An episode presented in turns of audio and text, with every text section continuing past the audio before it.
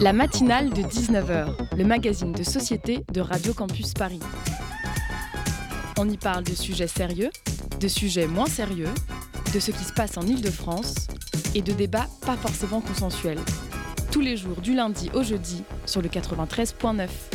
Nous sommes le 20 septembre 2023 et vous vivez dans un monde où en Ile-de-France, Valérie Pécresse veut limiter les logements sociaux pour, selon elle, éviter l'islamisme. Bienvenue.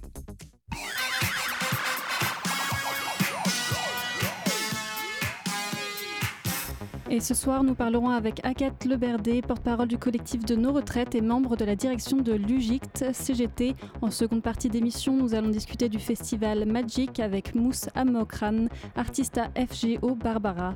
Puis nous recevrons le festival Musique et Transition avec Olivier Michel, directeur de la POP. Nous accueillerons une nouvelle chronique écologique de Sophia. La matinale de 19h. Bonjour, vous êtes sur la matinale de 19h de Radio Campus. On va commencer cette interview avec Agathe Leberdé, porte-parole du collectif de nos retraites et membre de la direction de l'UGIXT euh, CGT, pour parler de la réforme des retraites qui a pris effet début septembre. Pour cette interview, c'est Naïl qui s'en occupe. Bonjour Naïl. Bonjour à tous, bonjour à tous les auditeurs. Aujourd'hui, on aimerait parler de la réforme des retraites avec vous. Depuis le 1er septembre, toute une série de mesures relatives à la réforme des retraites a été appliquée. Pour n'en citer que quelques-unes, la suppression des cas de régimes spéciaux, la revalorisation des pensions minimales pour les nouveaux retraités, les nouveaux droits liés au cumul emploi-retraite et bien d'autres encore. Je vous laisserai aller peut-être sur le site du gouvernement pour en savoir davantage, c'est absolument euh, charmant. Agathe Leberdé, vous êtes porte-parole du collectif Nos Retraites et membre de la direction de l'UGIT CGT. Pouvez-vous nous en dire plus sur votre collectif et un peu nous raconter comment vous avez vécu cette euh, réforme des retraites? Donc effectivement, euh, je suis euh, co-porte-parole du collectif Nos Retraites, euh, et qui est un collectif qu'on a monté au moment de la précédente réforme des retraites en 2019-2020. Et puis je suis également membre de la direction de l'UGIC CGT. Alors qu'est-ce que l'UGIC CGT C'est l'Union générale des ingés, cadres et tech de la CGT. donc l'organisation qui regroupe ces catégories de salariés. Bah, la réforme des retraites, c'est avant tout un gigantesque mouvement social hein, qu'on a connu en 2023, qu'on n'avait pas connu depuis plus de 30 ans avec euh, des millions de personnes dans la rue, des millions de personnes en grève dans tous les secteurs euh, euh, des activités professionnelles en France, des plus de 10 dates hein, de mobilisation historique et un gouvernement qui reste très ferme, qui refuse d'entendre et qui passe en force sa réforme en utilisant tous les outils antidémocratiques disponibles dans la Constitution. Et c'est aussi une mobilisation qui se poursuit encore aujourd'hui en fait. Hein. La bataille des retraites, elle n'est pas finie, c'est ce qu'a toujours dit la CGT, l'intersyndicale par ailleurs qui a porté toutes les mobilisations. Je rappelle que toutes les organisations euh, syndicales du pays étaient opposées à la réforme euh, des retraites de 64 ans d'Emmanuel Macron. Euh, et toutes ces organisations rappellent qu'elles sont toujours opposées. Elles ont sorti un communiqué de presse la semaine dernière et elles ont renouvelé leur appel à la mobilisation pour une nouvelle date de mobilisation le 13 octobre sur la question des retraites, mais pas uniquement également sur la question des salaires, de l'égalité professionnelle, euh, des questions environnementales et surtout de l'austérité qui est appliquée aujourd'hui dans l'Union européenne. Donc c'est avant tout une bataille sociale qui se poursuit dans le pays, cette question des retraites. Très bien, moi, euh, il y a une chose qui me vient en tête, une question peut-être que, que nos auditeurs peuvent se poser. Qu'est-ce qui vous a amené à occuper donc cette fonction euh, et, et, aussi d'être bah, au cœur de cette réforme des retraites pourquoi? Quelles sont vos motivations et qu'est-ce qui vous a motivé à, en arriver là où vous en êtes euh, aujourd'hui? Euh, Alors, bah, il y a deux sujets. Il y a le sujet euh, du collectif Nos Retraites. C'est un collectif citoyen qu'on a monté donc, en 2019. L'idée, c'était de rendre, de décrypter une réforme qui, à l'époque, était vraiment complexe. Je ne sais pas si vous vous souvenez, mais c'était la réforme qui était portée par Jean-Paul Delevoye pour la mise en place d'un régime universel de retraite par points. et le gouvernement était très opaque dans ses projections donc, euh, en fait, les gens ne comprenaient pas ce qui allait leur arriver. Euh, et donc, on a voulu donner le plus d'outils possibles, accessibles au plus grand nombre, pour comprendre les enjeux de la réforme. On a relancé évidemment le collectif au moment de, la nouvelle réforme d'Emmanuel Macron, qui cette fois était beaucoup plus claire, parce que c'était 64 euh, ans, âge légal pour tout le monde, on accélère la durée de cotisation, et ça a généré une énorme colère dans le pays qui est encore là, hein, qui se sent encore partout et dans tous les secteurs professionnels. Et par ailleurs, bah, je suis une syndicaliste, donc moi je milite syndicalement à la CGT depuis que je suis sortie de mes études, en fait, il y a huit ans maintenant. Et maintenant, bah, je suis dirigeante, je fais partie de la direction de, l'Union Générale des Ingécatec, également de la direction de la CGT. la CGT, c'est une organisation qui réunit des centaines de milliers de salariés en France, dans tous les secteurs professionnels et de plus en plus de jeunes, et notamment de jeunes diplômés. Donc euh, je m'adresse aujourd'hui aux, étudiants et étudiantes qui nous écoutent pour leur dire bienvenue à la CGT, dès que vous êtes diplômés, rejoignez-nous. Très bien. Euh, moi j'aimerais aussi avoir un peu ce ressenti euh, par rapport à, la date du 1er septembre. Est-ce que vous pouvez nous en dire plus? Qu'est-ce qui s'est passé? Et qu'est-ce qui a, enfin, qu'est-ce que vous vous avez ressenti par rapport à ça? Est-ce que ça a été de l'injustice? Est-ce que ça a été du désarroi? Est-ce que ça a été autre chose? Quelle a été votre émotion lorsque vous avez vu bah, que le 1er septembre, il y a eu euh, tous ces changements qu'on a évoqués euh, précédemment? Bah, Le 1er septembre, donc c'est la bascule effectivement annoncée par le gouvernement. Alors la bascule, elle se fait pas simplement parce qu'en fait, mettre en place une réforme aussi lourde dans autant de régimes aussi vite, c'est très compliqué et c'est pas certain du tout que la bascule se fasse aussi simplement. Euh, donc la bataille, par ailleurs, elle continue, puisque la réforme des retraites, c'était une loi qui est passée au forceps euh, avec l'utilisation de plusieurs 49.3 euh, et puis le refus de cette proposition de loi qui avait été faite transpartisane et soutenue par les organisations syndicales. C'est une loi, mais c'est aussi des décrets. Et la bataille, elle continue encore hein, sur cette question des décrets. C'est autant de points d'appui pour nous pour aller contester cette réforme des retraites. Et puis surtout, il y a eu le 1er septembre, effectivement, la bascule, mais le 5 septembre, on en parlera peut-être, a commencé une négociation très importante euh, pour euh, une grande partie du salariat, notamment euh, le, salariat du secteur privé, qui est la négociation sur les retraites complémentaires Agirc-Arco. on pourra peut-être en discuter, mais voilà, cette négo, elle se poursuit, elle se fait entre les organisations syndicales et les organisations patronales sur une partie très importante de la retraite des salariés et on veut peser avec la CGT euh, et les autres organisations de toutes nos forces pour gagner de nouveaux droits dans le cadre de ces négociations.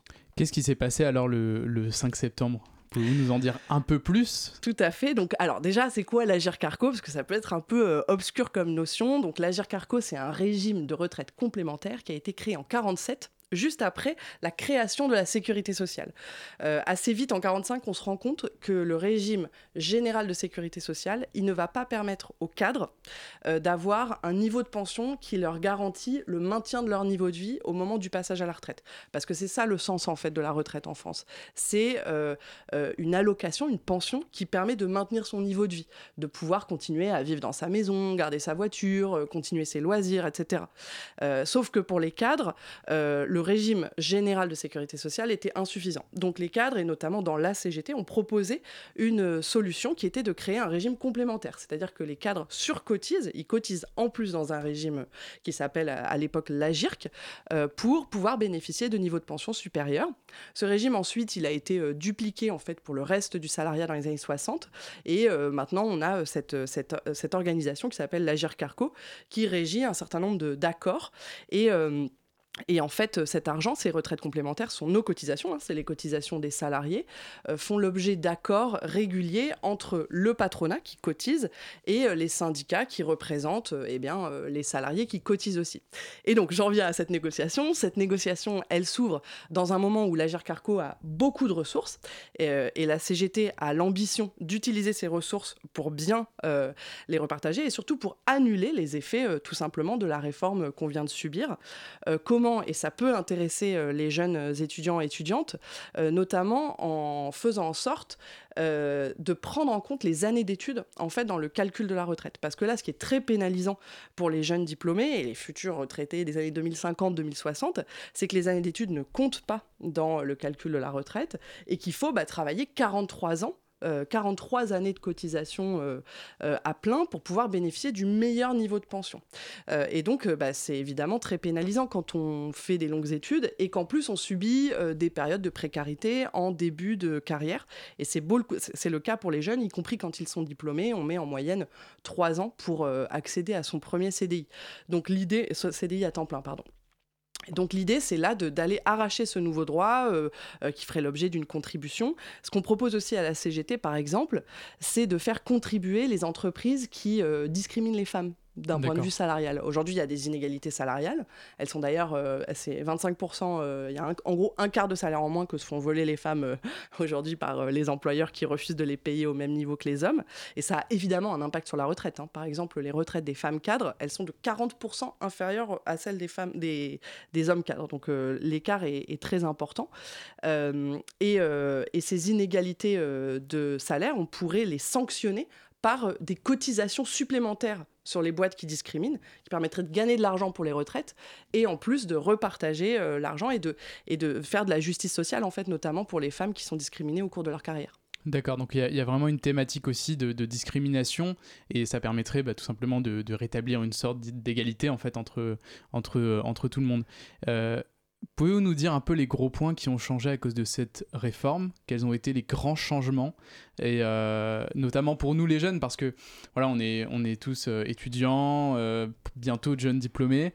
Est-ce que vous pouvez nous donner un peu ces, ces, grands changements de la réforme des retraites depuis qu'elle a été appliquée? Alors les grands changements, euh, donc ce que le, projet de réforme du gouvernement, c'était de passer l'âge légal à 64 ans euh, et euh, d'accélérer la vitesse à laquelle on augmente la durée de cotisation de 43 ans. Ça, en gros, cette histoire de durée de cotisation, ça ne concerne pas les jeunes parce que les précédentes réformes prévoyaient déjà que ce soit le cas pour nos générations, vos générations. Par contre, l'âge légal, ça a transformé quelque chose de très profond pour tout le monde, l'ensemble du salariat, hein, les jeunes, les vieux, les diplômés, les non-diplômés c'est que les gens ont interdiction à partir de maintenant de partir à la retraite avant 64 ans. Euh, or ça, ça a un impact très lourd sur l'ensemble de la population. Euh, c'est qu'on sait qu'aujourd'hui, il y a moins d'un senior sur deux qui est encore en emploi au moment de partir à la retraite. Ça veut dire que les gens, ils sont euh, soit au chômage, soit en maladie, soit en inaptitude, ils sont juste plus capables de travailler. Et donc, ils vont rester plus longtemps, en fait, dans un sas de précarité, dans une période de précarité, avant de pouvoir enfin avoir le droit de passer à la retraite. Donc ça, c'est très violent et c'est certain que ça ne va pas passer comme ça et c'est pour ça que la bataille, elle continue et qu'elle se continue notamment euh, le 13 octobre. Le deuxième élément, je pense, qui est fondamental, qui a changé et qui s'est transformé avec cette mobilisation, c'est le rapport à la démocratie. Enfin, euh, ce qui s'est passé est très très grave. Euh, ce que disent les syndicats partout ailleurs en Europe, c'est qu'ils n'ont jamais vu ça. Ils n'ont jamais vu un tel niveau de mobilisation et un gouvernement qui reste inflexible, qui refuse de discuter, alors que tant de portes ouvertes lui ont été euh, proposées à différents moments de la mobilisation. Et ça, je pense que c'est très grave, mais que par ailleurs, le, contrepoint de ça, c'est que la mobilisation a montré la force du collectif et les jeunes étaient euh, bah, hyper impliqués. Donc euh, ça, c'était très fort, à la fois les jeunes salariés, mais aussi euh, les étudiants, étudiantes. Et, et ça s'est traduit, par exemple, dans la CGT par une hausse euh, du niveau d'adhésion. Là, il y a des dizaines de milliers de personnes qui ont demandé à adhérer à la CGT. C'est très inédit pour nous. Euh, c'est une super dynamique. Et il y a énormément de jeunes et énormément de jeunes diplômés, donc des jeunes ingénieurs, cadres, techniciens, techniciennes, qui veulent se syndiquer, s'organiser pour pouvoir poursuivre la mobilisation et organiser euh, ce qui s'est passé pendant la mobilisation qu'on a vu, qui était très emblématique, mais la grève des éboueurs, par exemple. Mais en fait, maintenant, les gens veulent organiser ça dans leurs entreprises et c'est parfait. La CGT, c'est le meilleur endroit pour le faire. D'accord, donc ça, traduit aussi une, force euh, de la part du, peuple, des gens qui se mobilisent euh, bah, pour tout simplement euh, exprimer leurs idées et aussi exprimer bah, leur mécontentement. et c'est un, vrai mouvement social parce qu'on a eu aussi les Gilets jaunes avant et on voyait qu'à chaque fois, plus ça allait et plus le peuple pouvait montrer son avis, son opinion à l'exécutif. Est-ce qu'on doit s'inquiéter? Euh, euh, est-ce qu'il faut continuer à lutter contre cette réforme ou alors est-ce qu'il faut euh, baisser les bras, il faut tout simplement accepter sans ne dire mot? Qu'est-ce que vous en pensez? Eh ben, évidemment, il faut continuer de se mobiliser. Pourquoi? Bon, déjà parce que c'est pas fini, vraiment. Euh, il y a énormément d'enjeux en ce moment. Il y a la négociation Agir Carco dont je vous ai parlé, qui s'est ouvert le 5 septembre et qui est en cours. Là, aujourd'hui encore, il y avait euh, une journée de négociation. Donc, il faut mettre la pression pour aller le plus loin possible dans les droits qu'on peut gagner dans le cadre de cette négo. Il y a des négociations qui peuvent s'ouvrir et qui vont s'ouvrir dans les branches professionnelles sur la question des départs éventuellement anticipés à la retraite. Donc, tout se joue maintenant dans les branches professionnelles. Tout se joue sur notre capacité collectivement à mettre la pression sur le patronat pour qu'il lâche des droits euh, en matière d'anticipation des départs à la retraite. Et pour, en fait, pour les jeunes diplômés d'aujourd'hui, la question qui se pose, c'est comment est-ce qu'on pourra anticiper mon départ à la retraite en prenant en compte la pénibilité que je subirai éventuellement dans mon travail, et notamment pour les catégories 1G, 4 c'est la question des risques psychosociaux au travail, le fait qu'ils travaillent beaucoup plus en heures que les autres, c'est plus de 40 heures en moyenne pour les cadres, par exemple, par semaine. Donc il y a cette question qui se joue. Dans les entreprises, peuvent aussi se négocier la question du rachat des trimestres d'études, par exemple, et ça pourrait être payé par les employeurs. Et ça, euh, on peut euh, voilà euh, s'organiser collectivement pour le gagner. Et surtout, il y a une bataille très importante qui est en lien avec les retraites, c'est la bataille des salaires. Parce qu'en fait, c'est pas juste un jeu de mots, mais les retraites et le salaire, c'est vraiment les deux faces d'une même pièce. Nos salaires, ils financent nos retraites par nos cotisations. Or, en ce moment, les salaires subissent euh, l'inflation, donc ça, vous le subissez tous, euh, toutes et tous, euh, mais il y a aussi une baisse tendancielle, en fait, des salaires, et notamment des salaires des jeunes diplômés on ne gagne plus aussi bien sa vie grâce à son diplôme qu'il y a 30 ans. Pour vous donner des chiffres, quand on sortait d'une licence 3 dans les années 90, en fait, entre les années 90 et 2015, un niveau licence 3 a perdu 40 euros de pouvoir d'achat en début de carrière, et un niveau Master 2 a perdu 200 euros. Donc en fait, là, ce qui se passe, c'est que les entreprises payent moins les jeunes diplômés, ce qui est très grave. Et comment ça se fait concrètement dans les entreprises euh, les administrations, c'est parce que ces catégories-là, les ingénieurs techniciens, on ne les paye plus, on ne les augmente plus comme les autres, c'est-à-dire qu'on n'augmente plus avec le niveau du SMIC qui augmente systématiquement avec l'inflation. Euh, on les renvoie à des primes, à des hausses individuelles de salaire, et ça, ça fait que c'est euh, euh, de, la rémunération qui est attribuée de façon discrétionnaire aux salariés. or, nous, ce qu'on demande à la CGT, hein, c'est des hausses générales de salaire, et on sait que ça permettrait de mieux financer les retraites, justement. Euh, si on, augmentait tous les salaires de 5%, on gagnerait par exemple 9 milliards d'euros pour financer les retraites. Si on appliquait l'égalité homme-femme, on, gagnerait 6 milliards d'euros. Et puis ce qu'on sait aussi, c'est que ces fameuses hausses discrétionnaires de salaire individuels, etc., euh, les primes, l'intéressement, elles ne comptent pas dans le calcul de la retraite. Donc littéralement, les futurs retraités que nous sommes allons subir des niveaux de pension plus faibles. Donc c'est pour ça que la bataille continue, et notamment sur les salaires. Eh ben, merci beaucoup. On va devoir faire une petite pause musicale, mais on vous retrouve après. うん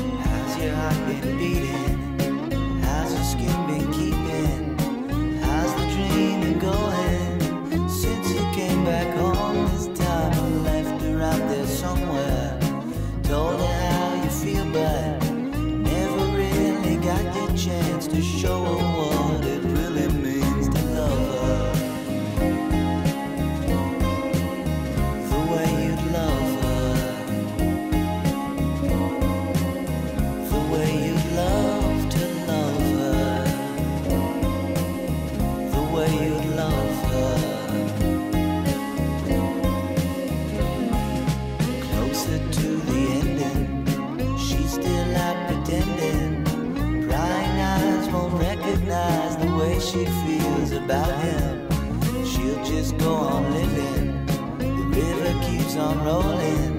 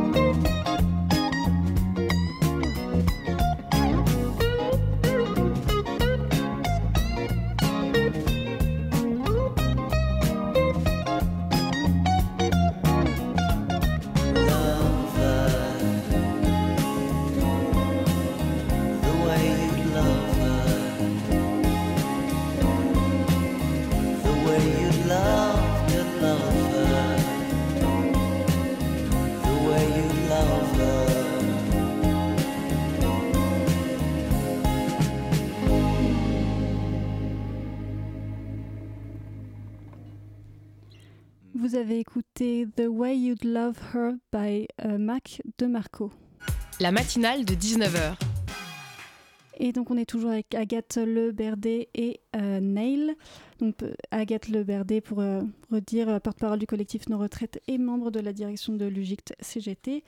J'avais juste une question, on parlait des hum, différences, discrimination de salaire entre hommes et femmes. On sait que les femmes sont plus les, au foyer par rapport aux hommes, mais les hommes le, peuvent l'être aussi. Est-ce que vous avez, avec votre collectif, des idées pour valoriser euh, euh, cette, ce moment où en fait on éduque l'enfant et donc c'est un moment très important euh, pour la France et, et, et pour bien éduquer, pour l'éducation. Et je me demandais si vous avez des idées qui ont émergé pour le faire entrer en compte dans les retraites en disant peut-être une valorisation, ce qui pourrait aider aussi des femmes qui souvent arrêtent leur travail pour, pour éduquer leurs enfants, puis reprendre, et en fait, elles sont dévalorisées au moment des retraites. Alors ça tombe bien parce que ça fait partie des propositions de la CGT dans le cadre des négociations Agir Carco dont je vous ai parlé. Euh, je vous ai dit on aimerait euh, euh, faire en sorte que le nouvel accord là qui est négocié par le patronat et les syndicats prenne en compte, permette de prendre en compte les années d'études pour la retraite, d'attribuer en fait des points qui permettraient de prendre en compte les années d'études et donc de pas qu'on soit pas pénalisé par ça ce que la CGT propose, c'est aussi, par euh, ce système euh, de points euh, de solidarité, prendre en compte les périodes de temps partiel, puisque ce sont souvent les femmes qui se mettent à temps partiel pour prendre en charge l'éducation des enfants, et les périodes de précarité subie, celles dont je vous ai parlé, le chômage en début de carrière, etc. Donc ça, on a des propositions concrètes. Les difficultés sur les inégalités salariales, c'est que en fait les employeurs euh, euh, discriminent les femmes hein, et euh, les payent moins que les hommes. C'est à peu près un quart de salaire en moins pour les femmes par rapport aux hommes. Il y a des inégalités salariales, mais pas que. En fait, il y a aussi des inégalités de carrière. Ça veut dire que les femmes n'ont pas le même accès aux promotions, aux hausses de rémunération, à la hausse des responsabilités, également dans le cadre de leur, de leur carrière. pourquoi il y a aussi des inégalités de salaire parce que on a aussi des filières professionnelles qui sont très féminisées. Euh, c'est ce qu'on appelle les cloisons de verre. En fait, les, femmes vivent dans des, des travails euh, dans des filières très féminisées qui sont moins rémunérées. Et par exemple, bon, c'est une chanson qu'on chantait euh, en manif sur le financement des retraites. On appelait les 6 milliards. C'est une reprise de Jeanne Masse en rouge et noir, où on dit dedans, voilà, je, vous rappelais tout à l'heure, on pouvait gagner 6 milliards d'euros si on appliquait pour le financement des retraites si on appliquait l'égalité femmes-hommes. On sait par exemple qu'une sage-femme qui a un bac plus 5 euh, est moins payée qu'un ingénieur qui a un bac plus 5. Euh, ça, c'est parce qu'il y a des filières féminisées qui sont déqualifiées, dont on ne reconnaît pas le niveau de qualification et que par conséquent, on paye moins. Donc il faudrait commencer par euh, mieux payer les femmes, garantir l'égalité salariale. Ça permettrait de leur donner des réponses pour leur niveau de pension et leur niveau de salaire tout de suite. et puis après, ce qu'on demande à la CGT, hein, ce qu'on réclame, c'est des nouveaux droits en lien avec la, parentalité, c'est-à-dire euh, l'allongement euh, euh, du congé parental, du congé maternité, le fait de pouvoir diminuer son temps de travail dans les six premières années de vie de l'enfant sans perte de salaire, ça veut dire juste pouvoir continuer à travailler et en même temps à s'occuper de ton enfant sans subir en fait la baisse de salaire qu'induit le temps partiel. Voilà, c'est le type de proposition qu'on fait en tant que syndicat et pour lesquelles on se bat dans les entreprises et les administrations. Ok. Moi, je me posais aussi une question. Est-ce que vous avez euh, bah, des actions qui sont prévues prochainement avec la, CGT Absolument euh, Plusieurs actions, plusieurs dates. Euh, il y a une grande date de mobilisation ce samedi, vous en avez peut-être déjà parlé euh, sur cette radio, mais le 23 septembre, il y a des mobilisations partout en France contre le racisme systémique, les violences policières et l'autoritarisme hein, du gouvernement. La CGT appelle à ces mobilisations partout en France. Il y aura une manif notamment à Paris au départ de Gare du Nord. pourquoi on y appelle et pourquoi particulièrement l'Union générale des Tech de la CGT y appelle aussi parce que eh ben, nos catégories sont concernées par le racisme systémique, notamment au travail. Euh, il y a des discriminations salariales, on vient d'en parler pour les femmes, mais elles s'appliquent aussi en fait aux personnes euh, euh, qui sont de descendance immigrée ou qui sont immigrées. Deux exemples, quand on est immigré, par exemple originaire d'Afrique subsaharienne, du Maghreb, et qu'on est très diplômé, en fait les immigrés sont plus diplômés que la moyenne des personnes non immigrées en France, et eh ben on est souvent déqualifié dans les emplois. C'est le cas par exemple à l'hôpital, c'est l'exemple typique. des gens arrivent en France avec des diplômes de médecins euh, et ils sont embauchés comme infirmiers, infirmières, euh, comme euh, aides-soignants, alors qu'ils ont une qualification plus élevée. Ça, c'est un premier exemple. Et le deuxième exemple, c'est quand on est descendant d'immigrés, par exemple quand on est descendants d'immigrés maghrébins, maghrébines, eh ben, on subit là aussi des discriminations salariales, et en particulier quand on augmente dans l'échelle de salaire. Quand on gagne 3 000 euros et plus, par exemple, il y a des études hein, de la DARES qui ont été faites sur ce sujet, c'est les statistiques du ministère du Travail, qui montrent qu'on a moins de chances d'obtenir une hausse de salaire à partir de ce niveau de qualification. Donc il y a un gros enjeu à se battre contre les discriminations euh, racistes au travail, euh, notamment pour les ingénieurs, les cadres, les techniciens. 23 septembre. Et puis il y a le 28 septembre, c'est la journée internationale de lutte pour le droit à l'IVG, donc euh, l'interruption volontaire de grossesse. Là aussi, la CGT appelle à participer aux manifestations. Je sais qu'il y en aura une euh, à Paris. C'est un droit fondamental qu'il faut protéger euh, par des moyens, notamment pour le service public de santé. Et puis la date fondamentale du 13 octobre, dont je vous ai parlé tout à l'heure. C'est une date de mobilisation européenne. Il y aura des délégations qui viendront normalement de tous les pays européens qui seront présents en France tous les syndicats de l'intersyndicale des retraites appellent et appellent à la grève. Donc partout dans les entreprises, les administrations, on peut construire aujourd'hui la mobilisation, à la fois sur les salaires, comme je vous en parlais tout à l'heure, et sur les retraites. Ok.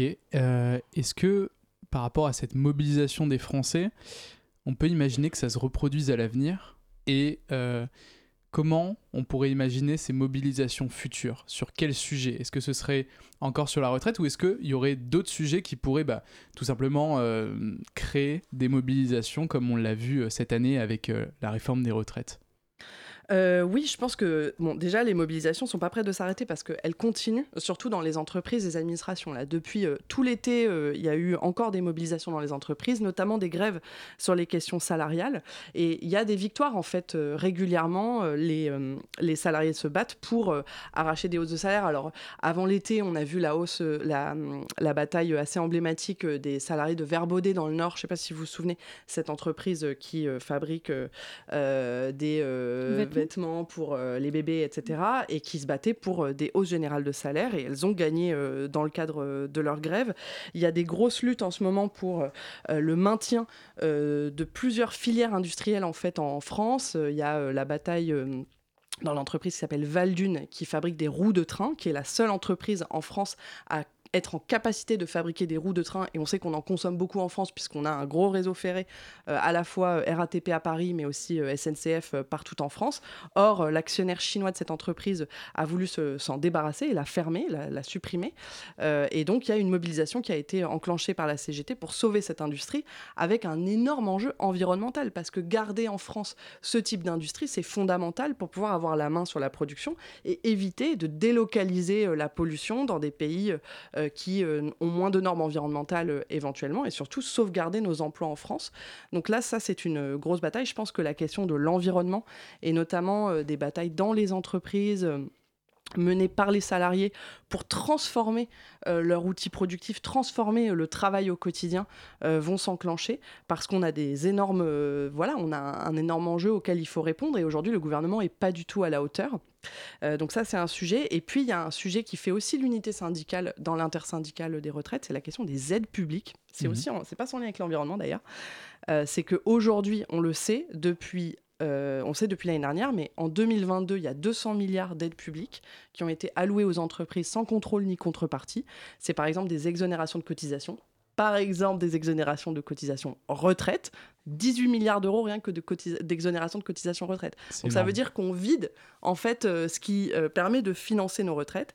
Et ce qu'on sait, c'est que toutes les, euh, les organisations de l'intersyndicale disent que là, il faut reprendre la main sur ces aides publiques, que ce n'est pas normal que nos impôts partent en argent euh, donné comme ça, sans contrôle ni contrepartie aux entreprises, et qu'elles soient, il faut notamment leur conditionnement. En fait, il faut conditionner ces aides publiques à des engagements des entreprises en matière sociale, environnementale.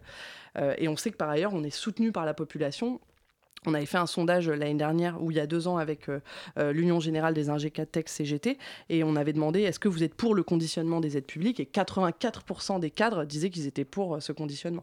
Donc on sait qu'on a raison, là ce qu'il faut c'est obtenir une victoire, et, ça se joue maintenant, puisque le budget de l'État va être discuté dans les prochaines semaines à l'Assemblée nationale et au Sénat. D'accord. Merci beaucoup de nous avoir éclairé sur ce sujet passionnant des retraites. Ça nous a permis d'avoir bah, tout simplement des clés de compréhension et, et de mieux s'armer pour, euh, bah, pour défendre nos droits, tout simplement. Absolument, Donc, euh, merci. Merci beaucoup. Rendez-vous le 13. Rendez-vous le 13. 13 octobre. Parfait, merci beaucoup. Et maintenant, c'est la pause musicale.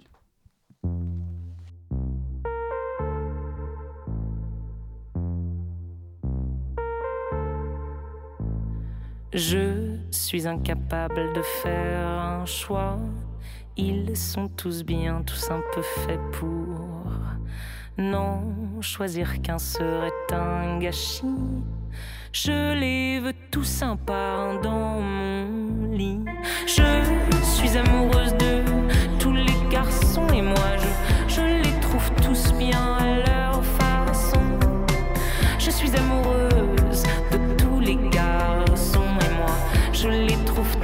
à leur façon. Je veux un plasticien qui sache tout faire de ses mains. Je veux un rigolo, un peu taré, un peu barre. Je veux un raisonnable avec un savoir incroyable. Je veux tout ce que tu veux tant qu'on tombe amoureux. Car moi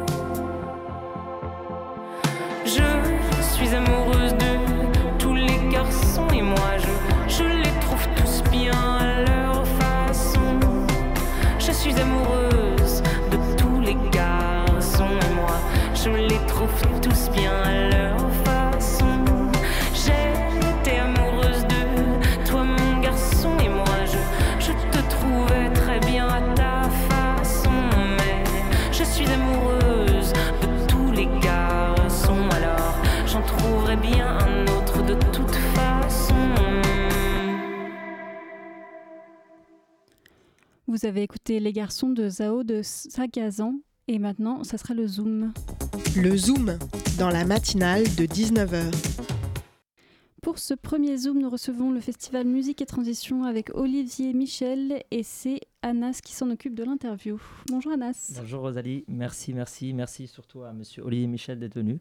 Euh, du coup, je vous, je vous propose de vous présenter tout d'abord pour les gens qui ne vous connaissent pas et de présenter la pop. Oui, euh, bonsoir. Euh, moi, je dirige un lieu qui s'appelle La Pop, qui est une structure un peu particulière. C'est une structure de production euh, qui accompagne des projets pluridisciplinaires, des projets artistiques qui, sont, qui portent sur les arts de la représentation. Donc, ça peut être du théâtre, de la danse, de la performance, euh, mais aussi des arts visuels, parfois du cinéma. Donc, on déborde sur les, arts du spectacle. Et euh, l'enjeu, c'est d'accompagner des projets qui ont la particularité de nous questionner sur nos liens en tant qu'individu, communauté, société ou écosystème avec les sons et la musique. Donc on travaille toujours sur, en gros, quelle est la place des sons euh, dans notre quotidien, à quoi ils servent. euh, et c'est la même chose pour la musique. En fait, on est baigné dans la musique. Il y avait des intermèdes musicaux avant, avant, juste avant. Et la musique est à peu près partout dans l'espace public et on, se pose peu de questions sur euh, à quoi elle sert. Donc, euh, et ça, c'est notre rôle. Donc nous, on accompagne des projets artistiques jusqu'à leur création, qui sont présentés euh, dans le lieu, qui est un lieu un peu particulier, parce qu'il s'agit d'une péniche, donc c'est tout à fait singulier, mais aussi parfois ailleurs, quand le projet en question euh, ne peut pas rentrer dans la péniche. Si on produit un opéra, par exemple, c'est un peu plus compliqué. Voilà, donc euh, disons que quand on vient à la péniche en tant que spectateurice, on découvre les projets pour la première fois. On présente exclusivement des premières, donc les toutes premières représentations. Et les objets artistiques sont euh, travaillés soit dans la péniche, soit ailleurs. Donc on est vraiment un lieu de création euh, qu'on revendique. Euh, D'accord. Vous avez un espace dédié du coup à la création euh, dans la péniche ou c'est plutôt Alors c'est la péniche qui fait office d'espace de, travail pour les artistes, c'est-à-dire que la péniche est occupée par des équipes artistiques quasiment toute l'année, euh, à l'exception des moments où elle n'est pas opérationnel, par exemple l'été, parce qu'il y a Paris-Plage, donc on ne peut pas l'utiliser. Et par ailleurs, c'est un lieu qui peut être euh, très sensible aux températures extérieures. Ça peut faire vraiment très très chaud ou très très froid. Donc ça ne serait pas très confortable d'inviter les artistes à travailler l'été. Mais euh, en tout cas, c'est vraiment un lieu de travail et de production. et les formes qui sont produites dans le lieu sont présentées le plus souvent dans le lieu, mais ça peut être ailleurs, ça peut être au thème de l'aquarium, à l'étoile du Nord, au rond-point, etc., etc. Et vous disiez, euh, c'est que des premières créations qui arrivent dans votre lieu. Est-ce que c'est aussi que des jeunes artistes ou vous accueillez de, tous horizons? Alors, on est très sensible à la diversité des équipes artistiques, à la diversité aussi culturelle, leur origine aussi, euh, c'est un point sensible. Euh, et du coup, on a vraiment l'enjeu d'accompagner des artistes qui viennent d'horizons différents. Donc, ça peut être aussi des, artistes très identifiés, donc plus vraiment émergent, ça arrive. Mais par ailleurs, on est quand même très souvent euh, dans l'accompagnement d'artistes émergents. C'est quand même notre euh, activité euh, principale. Alors par rapport à ça, j'ai envie de vous dire comment vous faites pour dénicher justement les petits talents, les petites pépites. Est-ce que vous avez une formule? Alors, comme je suis plutôt identifié par les équipes artistiques comme une structure capable ou en capacité d'accompagner des projets jusqu'à leur éclosion, du coup, je suis régulièrement invité à assister à des, à des présentations de maquettes ou à des moments de résidence qui peuvent avoir lieu dans vraiment des endroits très divers. Donc je me déplace beaucoup. Et sinon, je fais beaucoup de rendez-vous artistiques aussi, euh, quasiment toute l'année. Donc les portes sont très ouvertes. À la réserve près qu'encore une fois, notre, notre mantra est de questionner nos liens avec les sons de la musique. Donc il faut que le projet artistique pose une question qui peut être de nature euh, anthropologique, philosophique, scientifique, enfin que sais-je, sociologique, sur euh, la place des sons et de la musique. Voilà. Donc c'est vraiment ça notre, notre sujet, notre ligne. Je viens du coup au festival, donc c'est un festival qui s'intitule Remix avec RE entre parenthèses. Tout à fait. D'où vient du coup ce, ce, ce nom? Alors le re vient de l'idée d'avoir toujours deux regards minimum, au moins deux regards sur le même matériau. Et euh, auparavant, ce festival s'appelait Relecture, sauf qu'à partir de 2019, on s'est vraiment euh, intéressé à l'objet musical en tant que tel. Donc en fait, chaque année, on réunit une petite dizaine d'équipes artistiques euh, de vraiment de disciplines très variées. Donc ça peut être des cinéastes, des metteuses en scène de théâtre, des chorégraphes, des plasticiennes, etc. etc. pour le, on leur demande en fait assez tardivement, donc vraiment au mois de juin, euh, de réfléchir à un geste, une performance qui s'inspire d'une musique. Et on leur attribue une musique. Et comme nous, notre ligne est de questionner, euh, encore une fois, le rapport au son et la musique, chaque année, on, on, questionne une des fonctions de la musique. Donc, par exemple, je prends un exemple euh, très simple, au moment de l'année 2020, il y avait le premier grand confinement qui nous a isolés. Et donc, on a travaillé sur les hymnes, qui sont des musiques qui ont un pouvoir de rassembler les foules. Euh, et cette année, par exemple, on travaille sur la question de, des musiques qui ont capacité à annoncer euh, à l'avance euh, des transformations. Donc, on travaille sur quatre grandes transitions. on a identifié quatre musiques qui incarnent l'une une transition politique, l'autre une transition écologique, transition sociétale, transition économique. Donc, on a quatre musiques et chaque samedi, deux, deux équipes artistiques très différentes présentent un geste d'une demi-heure maximum. Euh, donc c'est tout frais, euh, puisqu'en général, nous, on découvre même les objets la veille, le vendredi, euh, lors de la répétition générale. Et donc, quand on vient en tant que spectateur, on découvre des formes très, très fraîches, qui peuvent parfois se transformer par la suite en spectacle, qu'on peut retrouver dans d'autres formes. Mais l'idée, c'est de présenter un geste qui, qui s'inspire de cette musique. Et on peut s'inspirer, par exemple, là, la semaine dernière, c'était euh, euh, The Revolution Will Not Be Televised, excusez-moi pour la prononciation anglaise, de Gilles Scott Heron, qui est en fait un, poème de 1969 qui est devenu ensuite une musique, qui a été mis en musique par Gilles Scott Heron, et qui en a fait une sorte. D'ailleurs, c'est presque un premier morceau de rap, en fait. On considère historiquement que c'est le premier morceau de rap. Donc il a une double. Enfin, il, il, parle de révolution, mais il a une double. Dans sa forme, euh, la forme elle-même est révolutionnaire d'une certaine façon. Et du coup, les artistes étaient conviés à s'en emparer. Ils pouvaient s'inspirer de la forme poétique, puisqu'il s'agit d'un poème. Ils pouvaient s'inspirer du climat de cette musique. Donc, euh, les deux équipes ont travaillé sur la dimension nocturne. Euh, ils pouvaient travailler sur la dimension historique de cette musique. Voilà, donc c'est vraiment l'enjeu d'évoquer soit le sens de cette musique, de ses paroles, euh, son cadre historique, euh, son impact, euh, comment elle résonne encore aujourd'hui ou pas. Voilà, donc c'est très ouvert. Et on leur laisse d'ailleurs toute liberté. C'est-à-dire qu'on ne les oriente pas dans leurs gestes. Par rapport à ça, je rebondis sur ça. Donc pour info, le festival c'est 4 samedis, donc du 16 septembre à, octobre, au 7 octobre, et c'est chaque samedi à 17h. Et donc vous avez parlé des transitions donc, politiques, écologiques, est-ce que euh, vous aviez eu quelque chose à faire avec le choix de ces transitions ou est-ce que c'était un choix totalement libre à l'équipe artistique? C'est-à-dire Est-ce que vous avez choisi les thèmes des transitions? Oui.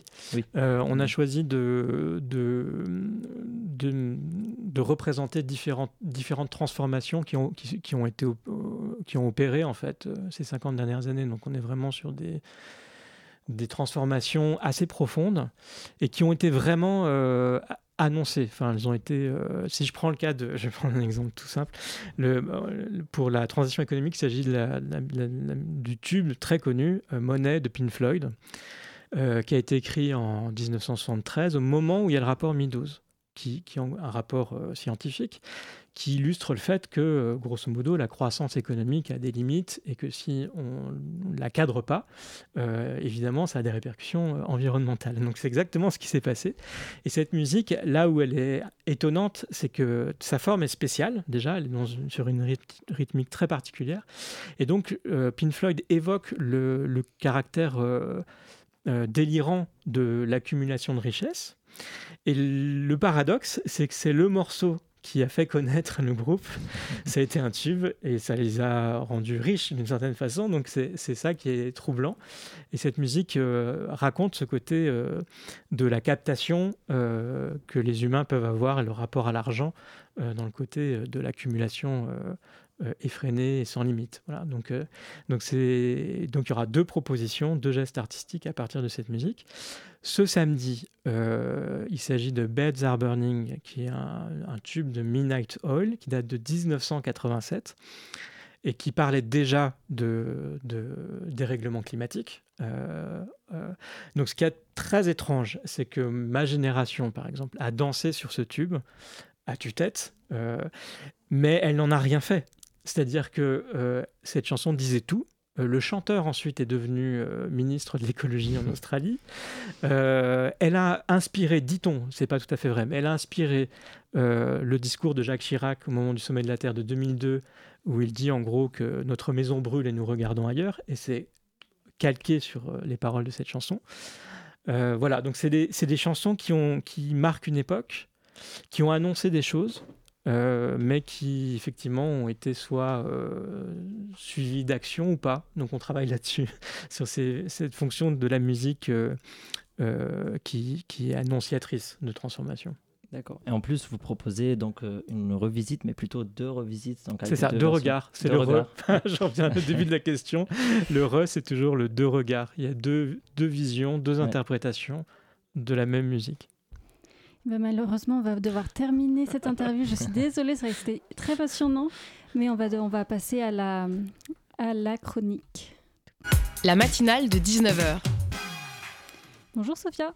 Bonjour Rosalie. Ça va bien? Ça va, ça va. Je voulais savoir autour de la table, est-ce qu'il y avait des fumeurs ou est-ce que fumeuses? Non. Des anciens fumeurs, oui. oui. Des anciens? Ouais. ah, parce que je voulais savoir si vous fumiez, si vous jetiez vos mégots par terre ou ou dans une poubelle ou carrément dans la bouche d'égout. Donc euh, les anciens fumeurs, vous faisiez quoi avant Les vieux fumeurs ont jeté les mégots partout. Hein. Oui, c'est ça. Hein. Aujourd'hui, on a la possibilité de les recycler. Oui. Non, c'est ce qu'on a à la péniche pour le coup. On a un cendrier. Parfait. Voilà, qui avant, fait le euh, recyclage. avant, je comprends. Maintenant, je comprends plus trop parce qu'on commence à savoir. Moi, je donne l'exemple parce qu'il y a une dame euh, qui est en bas de chez moi, qui a une agence immobilière. Et à chaque fois, elle jette son mégot comme ça et une fois, j'ai failli le recevoir même dans la tête. Elle était là, waouh Et moi, je dis, mais c'est pas possible ça. C'est intolérable maintenant. Je vais vous parler de ce fléau, donc les mégots. Alors, ça donne des feux de forêt, mais il n'y a pas que ça. Ça fait beaucoup de mal aussi à l'écologie. C'est tout petit, mais finalement, en fait, c'est très polluant. Alors, j'entends souvent Ah, je me suis pris une prune parce que j'ai jeté mon mégot, mais ça va, c'est qu'un petit mégot, ça fait rien. Mais non. À chaque fois, chaque cigarette contient près de 4000 substances chimiques, dont une centaine sont toxiques, voire cancérigènes. Bon, ça, on le sait, comme euh, la nicotine, les phénols ou encore les métaux lourds. Et ces substances nocives, nocives pardon, finissent pour la plupart du temps dans les égouts et se retrouvent dans les réseaux d'assainissement des eaux qui ne sont pas équipés pour les traiter. Mais surtout, ça finit dans les océans? Alors, il paraît que c'est pire que les pailles, pire que les sacs plastiques. Les mégots de cigarettes constituent le polluant le plus néfaste de l'océan. D'après une enquête publiée par NBC News le 27 août 2018. L'an dernier, Nicolas Hulot, alors ministre démissionnaire de l'écologie, fustigeait le manque de conscience écologique de nos concitoyens qui continuent largement à jeter leurs mégots de cigarettes par terre. Ce sont précisément les filtres à cigarettes donc, qui posent problème, car aucune réglementation n'existe à l'échelle de la planète pour procéder à leur limitation. Et par conséquent, une très grande partie des mégots se retrouvent dans les mers, les océans. Alors, euh, petit chiffre, enfin grand chiffre, 11 milliards de mégots sont jetés chaque jour à travers le monde. Et sur cette quantité, 40% échouent dans les océans. Eh, si on mange du poisson, c'est pas terrible. Ah non, cette toxicité en milieu marin a des effets directs. En moins de 4 jours, un seul mégot peut détruire jusqu'à la moitié de la faune présente dans un litre d'eau. Le milieu microaquatique n'est pas le seul touché, puisque différents poissons, notamment, notamment affamés par la surpêche, peuvent ingérer les mégots, entraînant possiblement leur mort, l'intoxication ou une impression tropeuse de sienneté. Et euh, par rapport aux personnes qui sont non fumeuses, elles ne sont pas épargnées par ces néfastes. Parce que les produits chimiques dans les cigarettes, tenez-vous bien, cette étude a relevé qu'on retrouve des mégots de cigarettes dans les estomacs de poissons, et donc finalement dans nos assiettes. Et si on n'a pas de poubelle à proximité, on fait quoi? Alors, moi je vous dis, vous pouvez faire des petits cadeaux à vos amis avec des cendriers de poche. Comme ça, si vos amis vous jettent par terre le mégot, vous dites Eh alors, mon cadeau Cet été en Normandie, il y avait la municipalité qui distribuait des cendriers de poche. En plus, ils étaient très mignons, très beaux, euh, avec différentes couleurs. Bah, ça donne envie de le sortir. Sinon, il y a des boîtes de bonbons, il y a des, plein de moyens pour moins polluer. Bon, le meilleur moyen, ce serait d'arrêter de fumer. Je dis ça pour votre santé. Merci beaucoup, Sophia, pour cette première chronique écologique. On va passer à la suite. Qui va? Le Zoom, dans la matinale de 19h. Et donc vous ne le saviez pas, mais depuis le début, il y a Mousse Amor Amorkan. Amokran.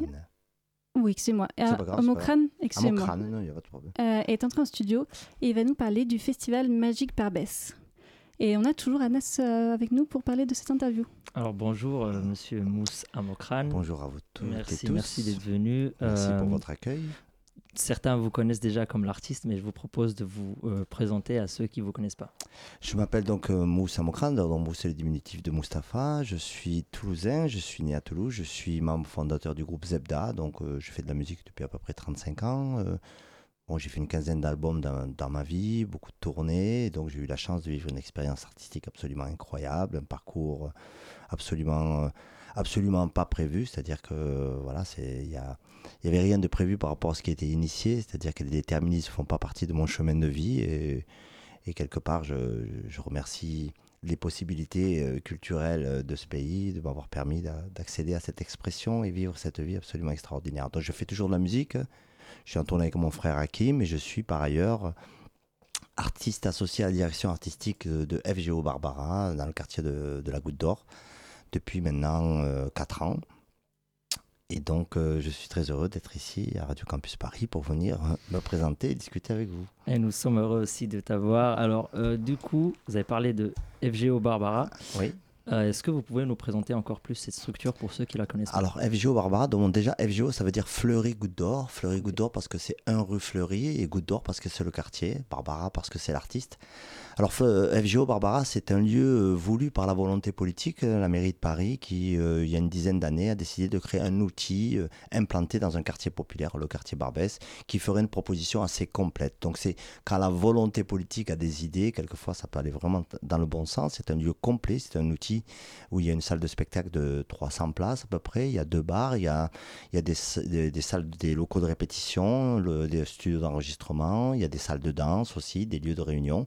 Et donc c'est un lieu qui fait à peu près de, je un peu plus de 1000 mètres carrés, juste en face de la bibliothèque de la Goutte d'Or. Quand on passe avec le métro aérien, on voit ces deux bâtiments vitrés, euh, voilà, qui ont, quand même de la gueule, faut le dire.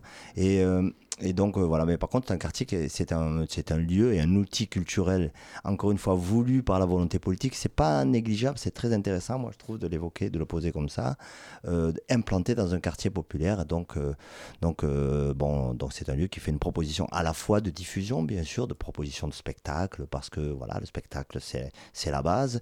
ensuite, mais aussi des propositions d'accompagnement d'artistes, des propositions aussi d'ancrage et de lien directement avec les différentes structures du quartier qui pourrait avoir cette formidable énergie de créer justement les, les prémices d'une expression avant toute idée de liberté. Il faut bien que l'expression soit présente.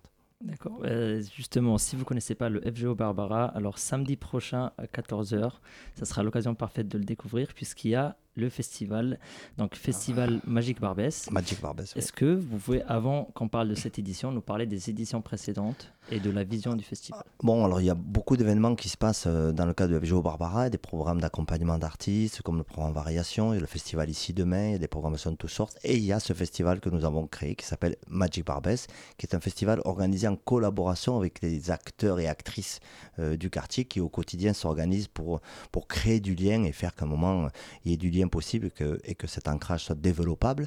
Et donc on a eu l'idée de créer ce festival, de développer donc euh, en collaboration avec ces différents partenaires un événement euh, culturel sous la forme d'un festival on l'a appelé Magic Barbès parce que Magic Barbès, c'est la dimension on dire, créative du, du quartier qui nous intéresse.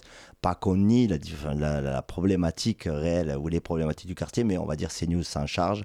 Nous, on va parler un peu de, ce qui est, de ce qui est constructif, vivant, ce qui participe à la créolisation de ce pays. Quand je dis créolisation, c'est pas du tout en opposition à métissage, mais c'est l'idée qu'on s'invente les uns avec les autres et qu'après tout, il y a une dimension inexorable dans cette créativité des parcours de chacun et chacune en fonction de là où ils viennent. Donc c'est ça l'idée de Magic Barbet, c'est de démontrer qu'il y a une énergie vivante et possible. Donc c'est à la fois les propositions des partenaires du quartier qui vont dire j'ai tel événement à proposer qui pourrait s'intégrer au festival, tel, tel événement, tel événement. Ça nous permet surtout de se rencontrer, de discuter, d'organiser ensemble. FGO Barbara, on est les acteurs euh, on centralise un peu ça parce que c'est vrai qu'on a la possibilité de le faire parce que FGO Barbara, c'est aussi un lieu de professionnels de l'art culture et de la musique. Des techniciens, des producteurs, des attachés de presse, des gens qui savent ce que c'est ce métier et que finalement, bon, ben, en lien avec justement les acteurs du quartier, certains sont des professionnels, d'autres sont des amateurs ou amatrices. Donc voilà, donc ça c'est l'idée de Magic Barbès. Chaque année, on donne un thème on travaille sur un thème. Les thèmes des années précédentes, par exemple, le dernier thème, c'était le social club. Pour nous, c'était l'idée justement de la sociabilité, de la solidarité qui s'est exprimée au sortir du, confinement et de, la, et de la pandémie qu'on a toutes et tous vécu. Le thème de l'année d'avant, c'était les héritières. Les héritières, c'était l'idée de rendre hommage à une grande artiste qui a vécu sur le quartier qui s'appelle Shira Remiti. Shira Remiti, c'est l'artiste qui a inventé le rail dans les années 50. Et c'est une femme absolument libre, absolument forte et déterminée pour démontrer sa liberté. Donc c'était très intéressant en termes de combat justement féministe justifié légitime de poser cette idée que dans les quartiers populaires et dans les autres cultures, il existe aussi des féminismes absolument radicaux, radicaux, radicaux je sais pas comment dire, mais légitimés et, portés par des artistes comme Meti. Donc on a créé cette idée des héritières, donc c'était une programmation essentiellement féminine. Euh, ensuite, on a une, enfin voilà, la, thématique des quartiers populaires, voilà. Donc cette année, c'est une formule un peu particulière puisque puisque ça s'appelle Magic Barbès Express. en général, ça se passe sur deux week-ends et cette année, ça se passe sur une seule journée parce qu'on a décidé de changer de période. Jusqu'à présent, on le faisait à la rentrée en septembre et on voudrait à partir de 2024 l'organiser au printemps. Alors justement, c'est dans cette optique de l'organiser au printemps 2024 que il y a cette édition express dans laquelle, alors je rappelle, vous allez d'abord faire une sorte de bilan, c'est ça, des années précédentes. Exactement. Alors après cela, une, table ronde. Oui. C'est voilà, c'est un sujet important, une table ronde qui s'intitule Quartier populaire ou impopulaire. Et donc là, on voit qu'il y a une dimension culturelle, il y a quelque chose à dire. Est-ce que vous pouvez nous donner un petit aperçu? Oui, alors donc pour ce qui est de l'après-midi, c'est une plénière. On aime bien cette idée de l'agora. Moi, j'ai toujours aimé cette idée de possibilité de donner la parole. Donc on se retrouve avec tous les acteurs du quartier pour essayer d'imaginer ce que sera Magic Barbès euh, euh, dans l'avenir. Donc ça, c'est l'après-midi. Ensuite, il y a cette table ronde euh, une table ronde donc, dont la thématique est quartier populaire ou impopulaire. Et le sous-titre de cette table ronde, c'est la relation des quartiers populaires aux médias et des médias au quartier populaire. Voilà, parce que c'est une question qui nous paraît vraiment essentielle. Et euh, donc, on a convié à cette table ronde des, des personnages euh, qui ont des parcours journalistiques absolument incroyables. Je parle de Nora Hamadi, de Raphaël Yam, de, de Omar Ouaman. Euh, je vais en oublier, donc je suis désolé parce qu'il y en a vraiment, c'est des parcours absolument. Je convie tout le monde à aller voir les parcours de ces personnages qui ont des parcours journalistiques incroyables, pas forcément sur les thématiques de quartier ou quoi, mais qui sont eux-mêmes issus des quartiers qui vont venir nous exposer un peu leur vision de cette question un peu centrale qu'on a pu ressentir notamment ces derniers mois encore plus, même si c'est une réalité qui existe depuis des décennies, suite, euh, suite aux révoltes euh, euh, des, derniers mois, on peut voir comment est traitée la question des quartiers. Et souvent, on peut se rendre compte qu'elle est traitée avec beaucoup de superficialité, avec beaucoup de non-connaissance, et que finalement, les médias ne sont pas responsables de tout, loin de là. Ça, c'est ma conviction et c'est pour ça que j'avais envie d'un débat comme celui-là. Je pense qu'ils ne sont pas responsables de tout. Je pense surtout que s'ils n'y arrivent pas, c'est parce qu'ils peuvent être déconnectés, tout simplement. D'accord, donc justement, c'est l'occasion de les reconnecter. Euh, du coup, votre groupe cible, alors c'est bien sûr c'est tout le monde, mais est-ce que vous avez un groupe que vous souhaitez avoir plus que d'autres, on va dire? Est-ce que vous avez trouvé un moyen de, communiquer vers ce groupe et euh, de l'attirer vers vous? En fait, euh, l'idée, c'est l'idée, que c'est l'idée de l'aller-retour. De toute façon, en termes de groupe, cible, il s'agit d'un événement proposé qui part d'un quartier, qui est, est un outil culturel qui s'est mis en lien avec des dynamiques citoyennes réelles et, et, surtout constantes depuis des décennies dans le quartier de la Goutte d'Or. C'est une réalité. C'est un quartier qui produit énormément de dynamique collective, énormément de volonté de s'organiser, énormément d'envie de participer à la vie citoyenne. Donc la question, c'est de partir de cette dimension-là pour aussi proposer cette expertise-là à des gens qui pourraient se questionner là-dessus. Donc la cible, finalement, elle est à la fois de ceux qui peuvent prendre la parole et aussi de ceux qui peuvent l'écouter parce qu'ils peuvent enfin aller écouter des gens qui vont dire oui, mais moi, je sais de quoi je parle. Bah, écoutez, merci beaucoup. C'est encore une fois la fin. On aurait bien aimé continuer. C'est même la fin. Je veux euh, juste Flavia Coelho, le concert du soir. Ok, incroyable. parce que comme il y a Flavia, ah Flavia Coelho en concert le soir, on la remercie. C'est son, son, son, nouveau spectacle. Je suis désolé, il fallait que je le dise. Et donc, euh, merci beaucoup d'avoir écouté la matinale de 19h. Euh, malheureusement, c'est pas c'est fini, mais il y a une autre émission qui vient juste après, juste après nous. Je ne sais pas si elle nous entend.